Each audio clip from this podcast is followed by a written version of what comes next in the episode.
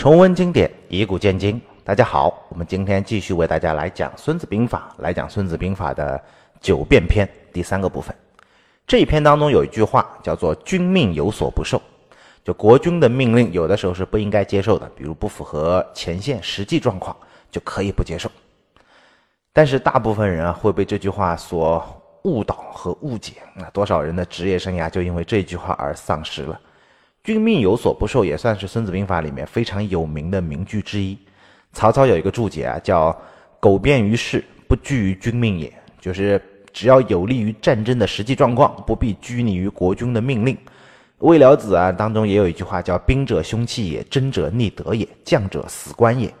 无天于上，无地于下，无敌于前，无主于后”。啊，意思就是这个人在生死之间，为了生存，什么都可以干，没有道德标准，无法无天，也不存在什么主君了。真实情况是这样吗？往往真实情况并不是我们看到的这样。如果真的是这样，其实战争就无法指挥了，因为你大将对于国君如果君命有所不受，那么小将对于大将也是君命有所不受。每个人都有自己的判断，不接受上级的判断，那么还怎么指挥战争呢？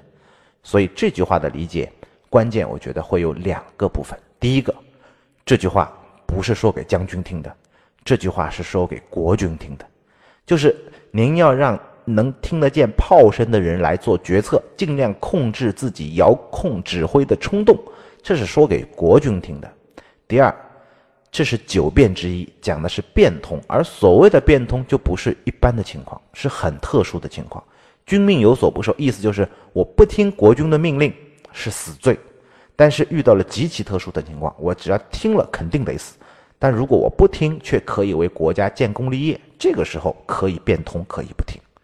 君命有所不受，为将者千万不要当真了。这句话本来就是带兵打仗的人写在兵书里给到国君看的，你别国君还没当真，你自己当真了，还认为自己有了至高无上的决策权利。我们看历史上很多真实的事件。啊，是不是君命有所不受呢？唐代安史之乱，哥舒翰守着潼关啊，坚壁不出，唐玄宗却催促他出战。这在我们上面几篇其实都讲过这个故事。哥舒翰知道只要出战必败啊，他想不想将在外，君命有所不受，不听唐玄宗的，非得坚壁不出呢？他想，但是君命有所不受的下场是什么？就是被处死嘛。你看前面高仙芝、封长清这样的名将，国家柱石都被唐玄宗给斩了。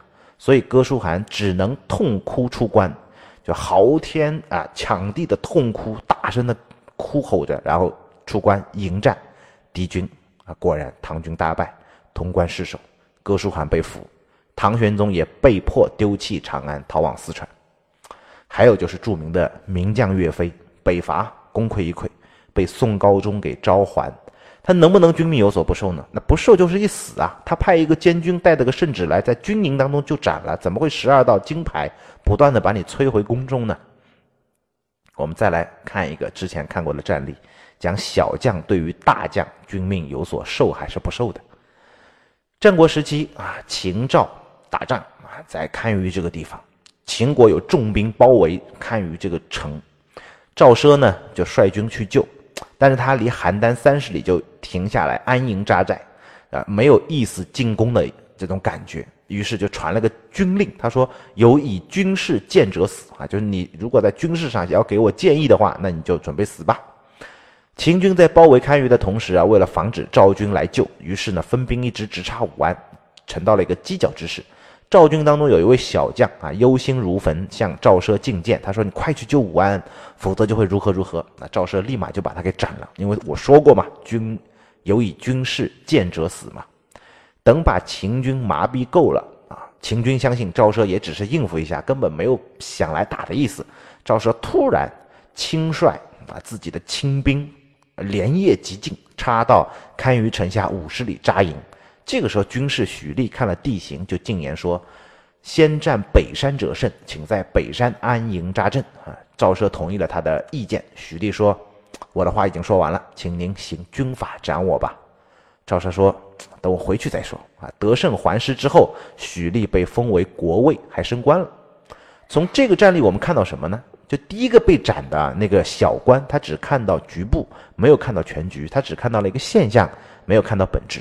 他的判断并不如他上级的判断，但是他要军命有所不受，所以就被斩了。而他的人头也成为了赵奢战略的一部分。第二个军命有所不受的是许利。首先，他有必死之心啊，这条命他就是国家的。如果我的话能够对国家有用，我说出来，我死而无憾。所以，如果你想军命有所不受，就首先要有牺牲自己的决心。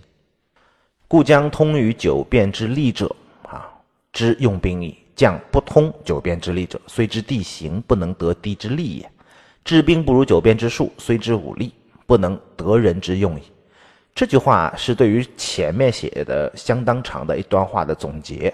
他说：“将帅啊，能够精通以上变通的啊，就懂得用兵了。如果你不懂得变通的话，即便是了解地形，你也得不到地利。如果你指挥军队不懂得变通，虽然知道武力，也不能充分的发挥军队的战斗力。这里出现了一个词叫武力其实和九变是一个意思，就是九变里的五种情况。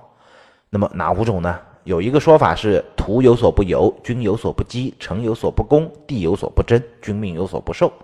有一个说法呢，叫啊，匹地无舍，渠地何交，绝地无留，为地则谋，死地则战。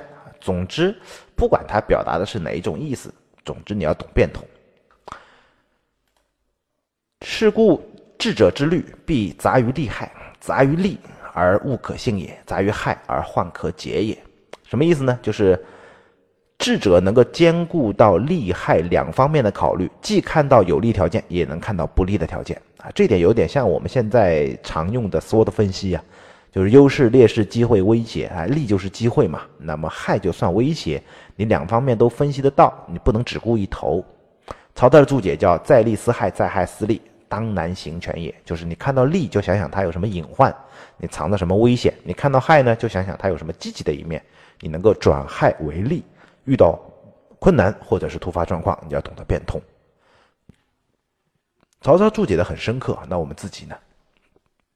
在害思利很容易，在利思害其实很难，因为人们总有一种心理，就是一厢情愿啊，总是贪利而避害的，因为总有侥幸心理嘛。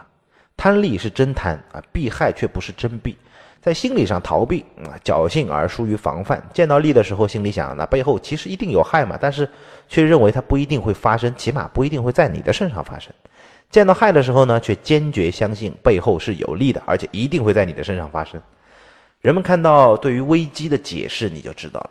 人人都同意，危机危机就是危险加机会，对吧？我们要化危险为机会，危机的机就是机会的机。但实际上哈，危机的机可以用另外一种解释。叫扳机的机，你不要去扣那个扳机，该买单的时候就买单，低调买单认赔就行了，这就是最积极的处理。谁不遇到点坏事谁玩股票不亏钱呢？不要老想着把坏事变好事，试图在坏事上还能再捞一笔。认输其实才能会赢，不认输不买单就继续往里面投入，最后老本进去了还不一定捞得回来。害没能转化为利，反而越来越大的害，那就不是孙子兵法教给我们的本意了。杂于利而物可信也。杂于利就是以害杂于利，把不利的那一面、有害的可能性都放进去考虑，就能应对自如。那么我们要对做自己做的事情就有了信心，能够实现它。曹操的注解叫“既敌不能依无地而为我害，所物可信也”，就是把敌人可能害我的地方都考虑进去，怎么算他都害不到我的时候，那我们的自己的计划就可以实施了。杂于害而患可解也。杂于害呢，就是以利杂于害，在害中能发现有利的一面，发挥出有利的那一面的价值，那么就可以解除患难。杜牧的注解啊，就是我想解决敌人的呃敌人之患，不能只看到敌人害我的那一面，还要看我能取利于敌的那一面，掺杂着对照衡量才能解患。比如我们被敌人包围了，如果只想着突围出去，那就斗志懈怠，最终会被敌人所追杀。不如与战争。之利去鼓舞将士拼死一战，那就更能解围了。贾玲的注解叫在害时则思利而免害，故错之死地则生，投之亡地则存，是其幻解也。其实讲张玉讲了一个战例啊，叫四晋八王之乱啊，张方入洛阳，然后接连战败啊，有人劝他就凑凑蹭着这个宵夜，趁着晚上赶紧跑吧。他说。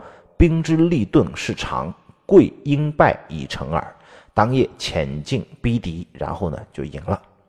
张方的话前面的一句意思啊，就是胜败乃兵兵家常事嘛。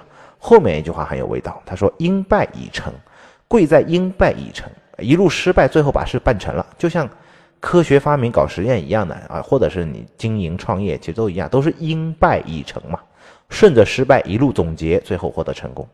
这就是失败和成失败乃成功之母的本来的意思，可能并不是一直失败，而是你要做一些不断的总结，那可能才会成为成功之母。我们今天的内容呢就到这里，我们下期再见。